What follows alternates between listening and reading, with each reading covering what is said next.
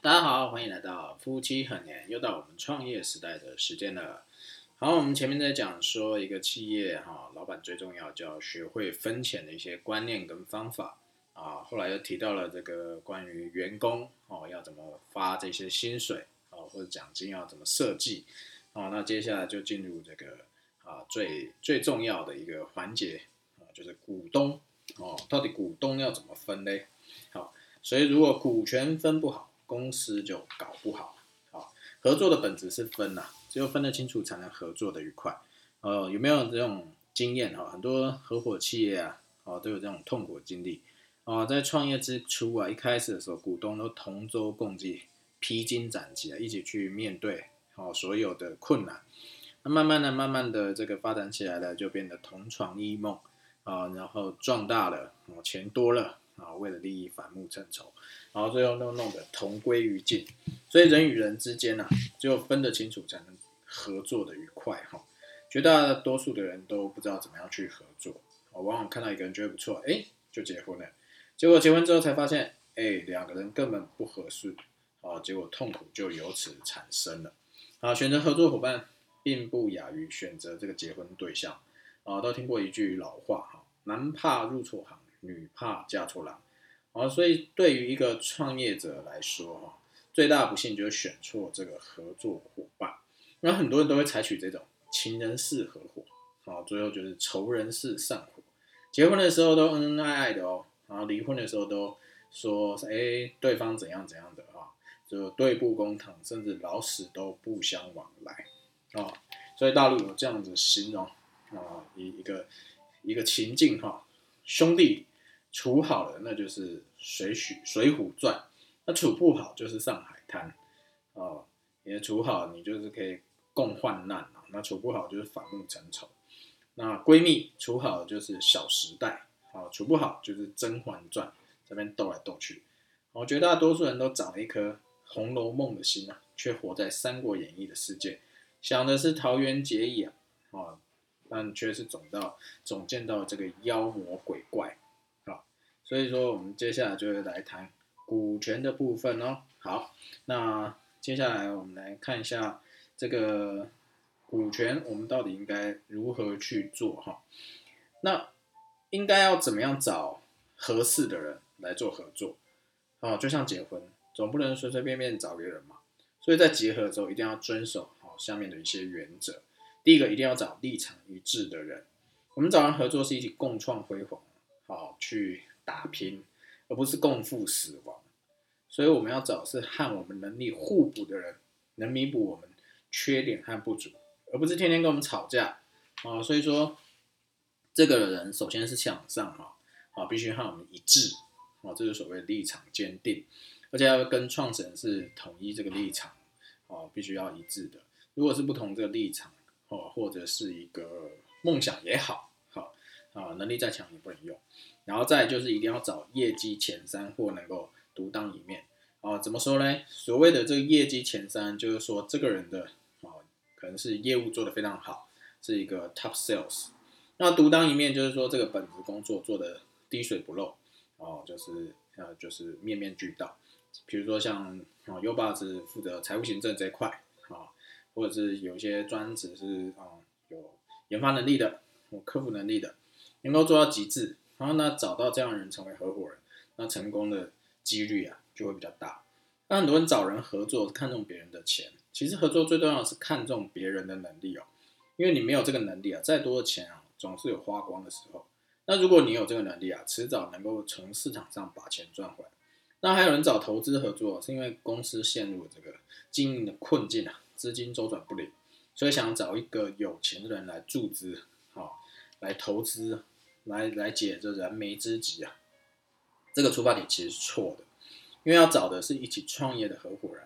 而不是用股权去做融资这个动作，因为公司如果没有造血赚钱的能力啊，融再多钱也会有花完的那一天啊。再说啊，这个人这么信任我们自己，那说服他投资我们的结果，我们却把公司搞砸了，那怎么对得起相信我们和投资我们的人？所以公司吸收股定股东，一定是在公司赚钱的时候比较容易哦。公司赚钱的时候，为什么要吸收股东？目的就是吸引更多优秀的人才。一起把这个事业给做大，啊，防止竞争对手超越自己，而不是公司快不行的时候吸收股东。因为如果公司处在亏损的时候，大家都不会投资，就像股票一样啊，涨的时候大家才疯狂去买嘛，那跌的时候大家纷纷会抛售，啊，所以公司在不好的时候是很难去融资的，啊，所以建议啊，啊，有听到这边的这些朋友，啊，都死了这条心，啊，努力从市场上赚钱才是啊硬道理哦，才是正确的，我不要想要找人来当垫背的啊。好，那再就是公司业绩不好的时候，千万不要去找人。因为业绩不好的时候，就是代表这个公司的氛围是不好的，就算招人进来，也不会哦产生很好的业绩。因为公司原有的人啊，他的思想可能都觉得啊，这个商品难卖啊，所以再厉害人进来之后，也会被感染跟影响哦，就是就是类似一一一颗老鼠屎坏一锅粥的概念哦。然后所以如果无法靠这个新招人啊，很难去完成这个业绩成长。或改变这样的一个氛围的哦，所以业绩不好之后，最好的办法是什么？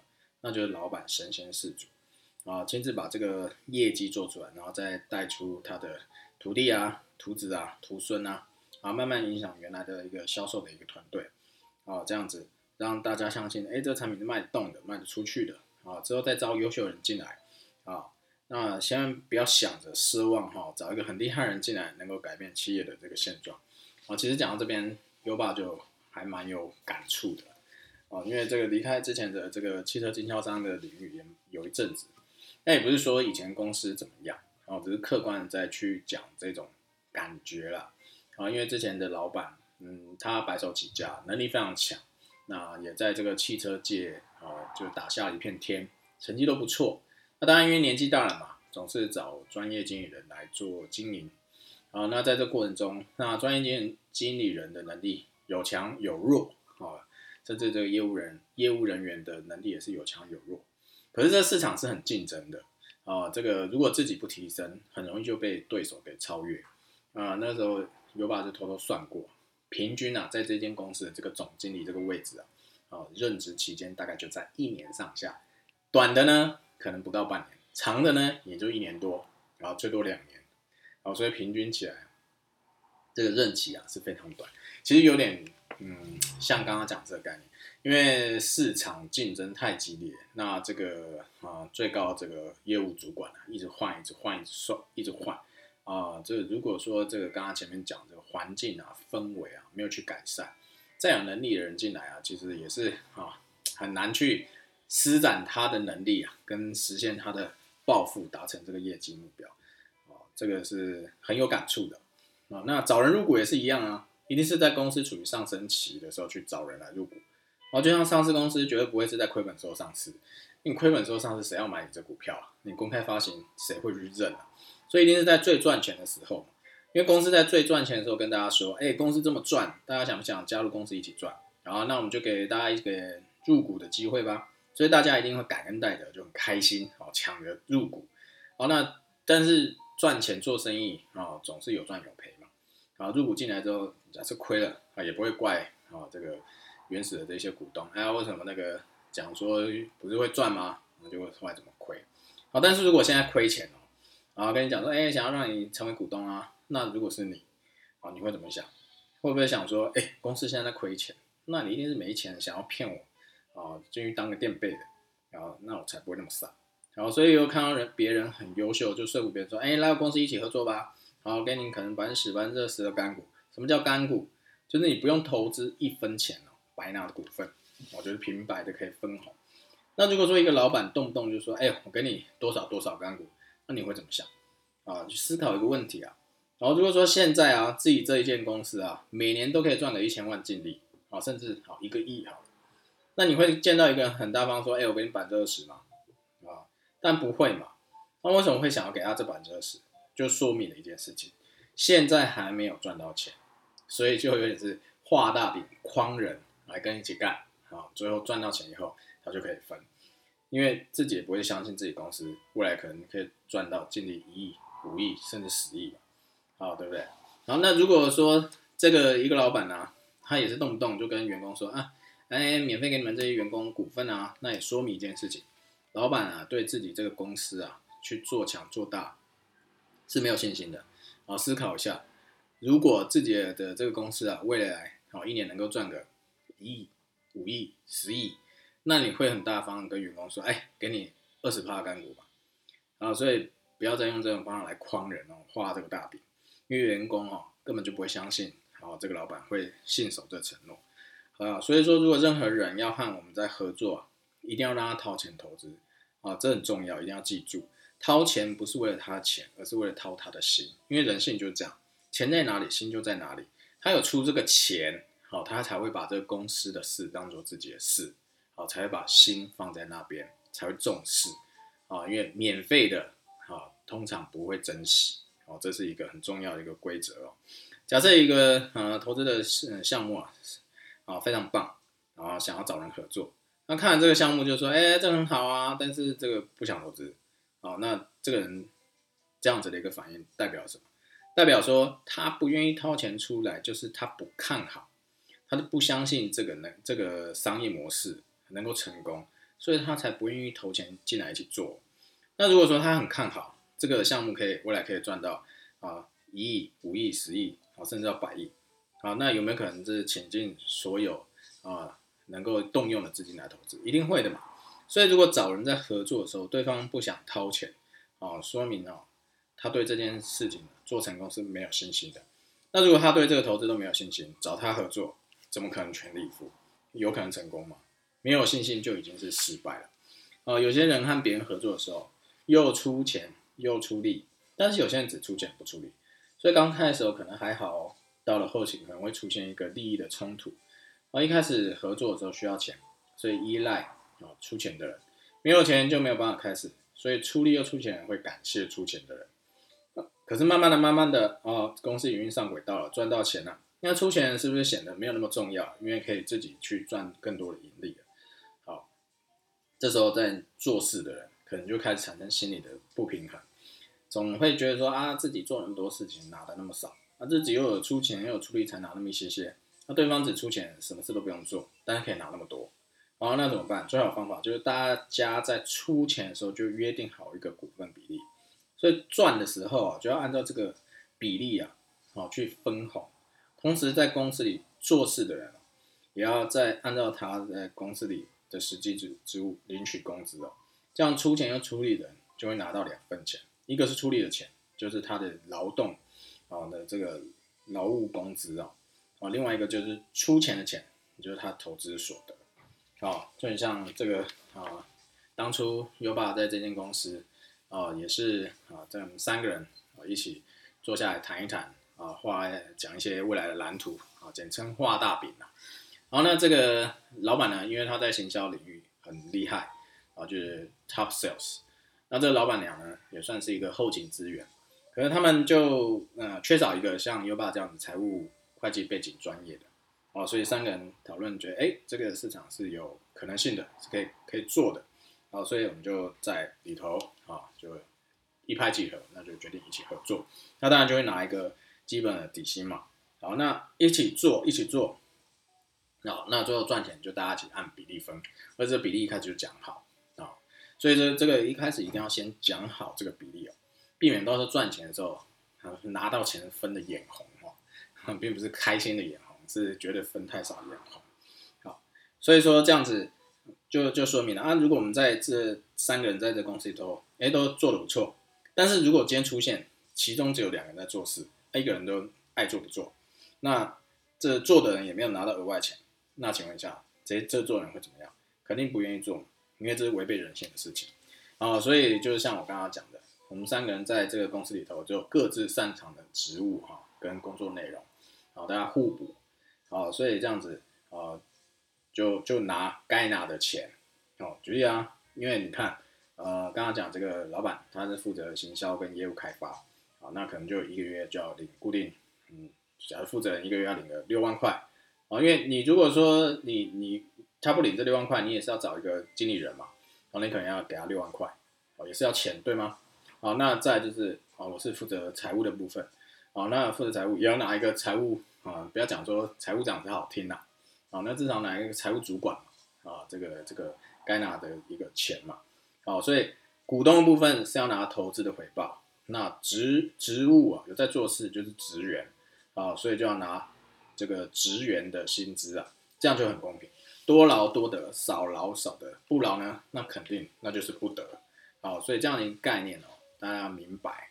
好，那再就是说，不要用兄弟情谊啊来追求共同利益，而要用共同利益来追求兄弟情谊啊。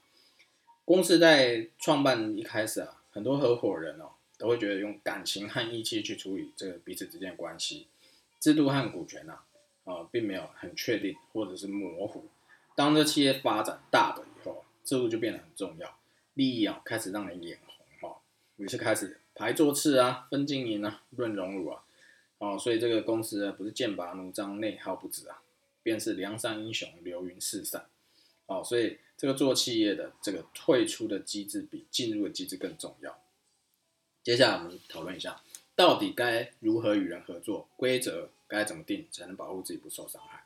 合作就像结婚一样，婚姻有婚姻法，合作有公司法啊。其实国家啊早就帮我们思考好这些事情了啊，但是大多数人不会去看这些法律条文啊，尤其是做业务类型的啊，就哇这个太复杂了，嗯，不明白看不懂。哦，所以不懂得用法律来保护彼此利益啊。现在有，比如说像婚姻法啊，有一条叫做婚前财产公证。那为什么要这一条？哦，就是为了让这个两人万一啊要离婚的时候方便财产分割嘛。啊，不然到时候大家都扯不清嘛。啊，但是在结婚的时候，肯定不会想到将来要离婚呐。等到要离婚的时候，哎，那就麻烦了。百目成仇，诉诸公堂啊。很多不要讲这个连续剧这样演啊。现实生活也是这样上演，所以合作的时候也是一样，一开始就说好啊，然后最后就是不好说，啊，一开始说好好好好好，然后最后都说不好不好不好，所以我们要先小人后君子。接下来啊我们要谈一些合作的一些规则，啊，先约定好如何分，再来谈如何合。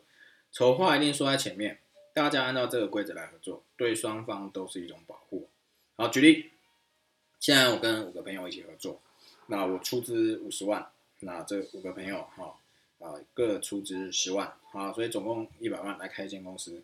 那如果说一年之后这个公司赚钱了，那大家都很好说话啊，分钱的时候大家就按照这个占股的比例啊，那我出资百分之五十啊，那我就是五十万我就占百分之五十，我就分百分之五十，那其他人就是啊百分之十。但是有没有可能干了啊这一年辛苦经营了一年没有赚到钱？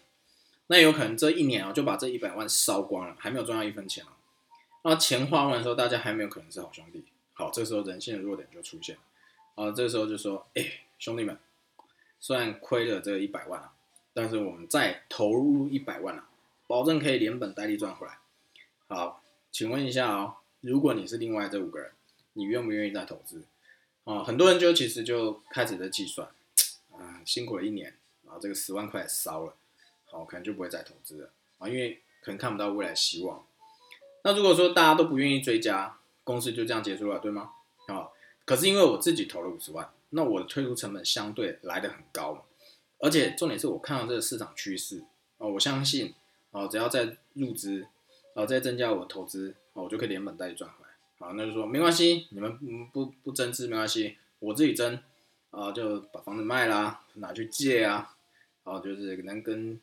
啊，亲戚借就跟亲戚借，总而言之凑到了啊这一百万再投入，那这时候一百万如果又亏了，然后大家是股东，那那是不是应该要承担对应的责任？那就这个因为当初这个比例大家都有份嘛，那这个债务是不是你也有份？好，如果是你那其中五个人会不会认账？那这时候就说啊啊，我这早说啦，我们要入啊，谁让你自作主张自己再投那一百万，那你自己亏了，那不跟我们没有关系，你自己负责。哦，看办，反正是你借钱的，然后这时候人就会显示出无赖的一面啊。哎，可是如果今天赚钱了呢？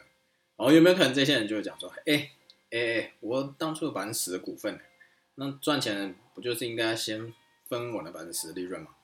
哦，这种情况啊，发生太多太多，亏钱的时候人都跑光，那赚钱的时候人又跑回来，那你说到底是分还是不该分？分呢，又对不起自己。不分呢，又对不起股东，嗯，之后就被这个人讲啊，这个人不行啊，赚钱不分啊，啊，所以就是一开始啊，合作的时候没有约定好合作规则，所以呢，以后大家跟任何人在谈合作，一定要设定好这个退出机制哦，规则哦是很重要的。你跟任何人合作都要一个约定啊，比如说在这个合作期限之内，如果没有赚到钱的情况之下，谁要中途退出啊？一块钱转让所有的股份啊。举例，我们刚刚这样讲啊，我们这几个人合作投资了一百万，好做了一年，基本上没有赚。好，这时候有一个股东说：“不行不行，他要把钱退了。”哦，他他不做了，太累了。那行不行呢？当然可以啊。哦哦，这个前提就是你用一块钱转让所有股份，所以最好这个是不要让他退。为什么？因为现在公司已经是举步维艰了，你再让他退哦，那这公司就已经亏钱，那谁拿这十万？对不对？那留下来不是亏大？好，那。那也有可能出现一种情况，就有的人会私下拿这十万给他，收购他原来股份，这也是不对的。因为公司现在都亏了，如果要转让股份，肯定不能参考投资那时候的一个价值嘛。哦，所以要买股份，肯定也不用到十万块。但很多人都这样做哦，哦，这样这样做其实不不会比较好。所以在合作之前要签一个退出的协议，规定好。那如果大家一起合作，就要一起进一起退。那假如签订的合作期限，举例好就是十年。那十年之内没有赚钱，那在这途中哦，谁想要去退出，那只能送他四个字：净身出户。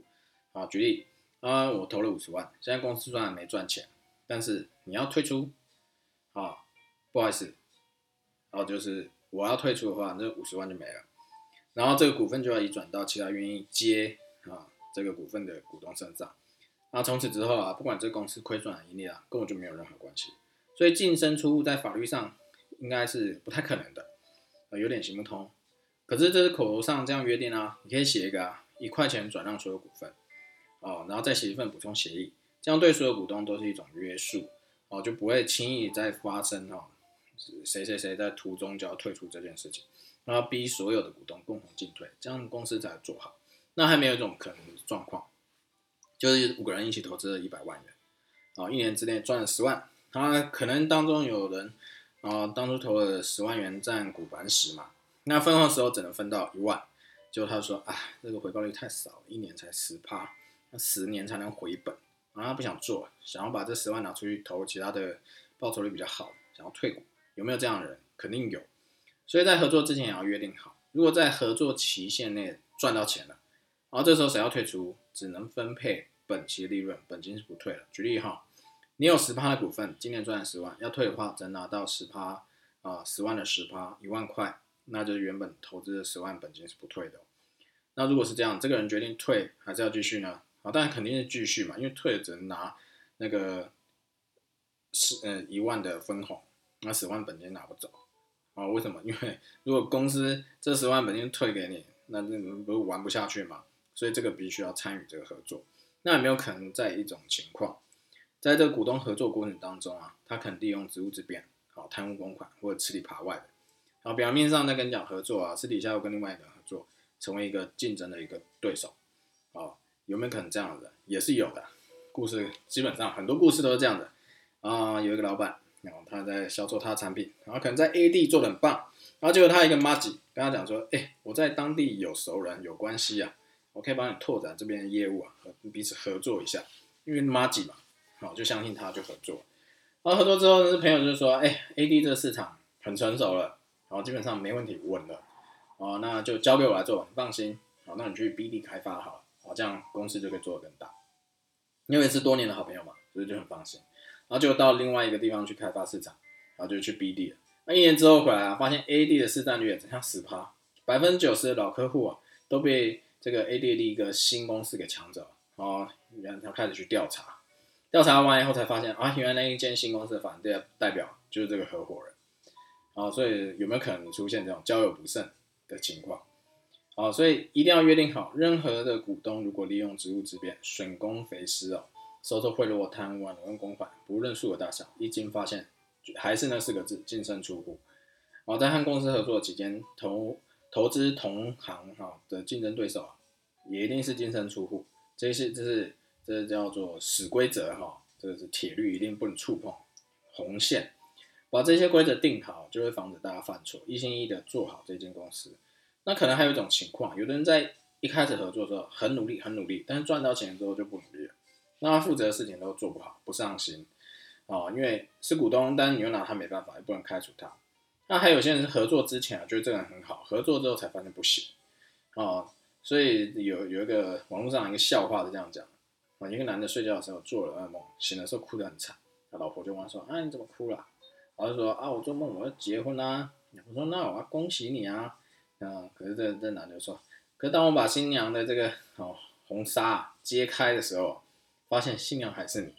哦，为什么结婚后会有那么多争吵？”婚姻关系最大的问题就是结婚之后不能轻易分手，所以有些人就会想要改变对方。那当对方无法达到自己的预期，就会很难过。很多时候，我们都因为误解而爱上某人，又因为了解而分开。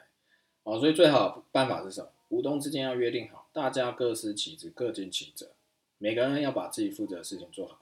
如果在合作过程中发现，好谁拖了公司后腿，或跟不上公司的发展节奏，要么就净身出户。要么就是出去好历练历练一下，好，历练个两年，两年之后回来，三年之后回来，啊，如果还能胜任这个位置啊，那就继续；如果胜任不了，要么你就是兼顾，要么就净身出户。而且重点啊，在这出去外面这历练学习的时间啊，必须要找一个人来代替啊这个人原本工作。重点，这个人的啊代替这个人的工资成本啊，必须由这个人来负担哈。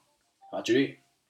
刚刚前面讲啊，我们这个三个人呃开公司合作，那事先都会签好这个退出的合约啊。我就是负责财会的部分，因为看中我的财会背景专业嘛。那如果说我在这个账务啊弄得乱七八糟的，呃老是弄不清楚，然后拖延时间啊，那怎么办？或者说这个业务开发老是开发不了，或者是就是不好客户，质量不好，赚不到钱，那怎么办？因为我们都是股东，没有人可以要求我们，也没有人可以约束我们的话，那公司可能就完蛋。所以很多的这一些中小企业、新创企业没办法做大的原因啊，第一个老板没人管，第二个老板没人教，第三个老板应该做的事情会随时间变化而变化，但是没有人提醒他。那老板没有人管，有可能会很懒散，很无所谓。好，但是如果说有人管，那不一样啊。所以啊，就是达克利斯之剑，让自己的头顶去悬一把剑，或者悬梁刺股，然后提醒自己稍微不努力啊，啊这个。这个悬绑在梁上的头发就拉扯一下啊，那如果今天那个屁股上那个锥子就刺你一下，然后那我们就会自我约束，努力把这本职工作做好。那假设我今天这个财务啊啊工作做的很差啊，那这样子就代表说我没有资格继续来进行这些账务的处理啊，那就失去了跟另外的人合作的一个资格。所以我有两种选择，一个就净身出户，第二个就是我去外面学习历练。啊，学习如何把账务处理好，啊，那学会了以后再回来。那如果能够胜任这个原本的财务啊结算这些工作以后，啊，那就继续；不能胜任，那就拜拜，或是减少股份。啊，所以这里这学习历练的期间啊，这个人的钱啊成本就是要我来负责。那如果我们有这样的约束条件，大家会不会认为是不是啊彼此之间在睡觉的时候都是想着如何把这些。该做的事情做好，该开发的事情啊，想好如何开发啊，如何经营客户啊，报表如何结算啊，如何清楚明白，这样是不是大家都会很努力？就是这个机制的威力啊，逼着所有股东一起努力啊。所以建议啊，啊，听到这边的人啊，一定要跟公司其他合伙人制定一个退出的机制，这样可以确保哦公司的股东团队有很大的一个动力啊，这样就可以一起把这公司哦做好做大啊。成长，很多人在公司小时候没有动力，公司慢慢大了之后，赚到钱以后就开始偷懒，没有动力，这样会影响公司的发展，所以一定要约定好这些规则，才能把公司好越做越大。好，那大概这个就是股东的部分，好，那就今天就分享到这边，好，大家可以再消化吸收一下。那如果有一些不明白的地方，也可以留言给我们啊，我。可以看到留言之后，我可以再做一个解答。好，那就下次见喽，拜拜。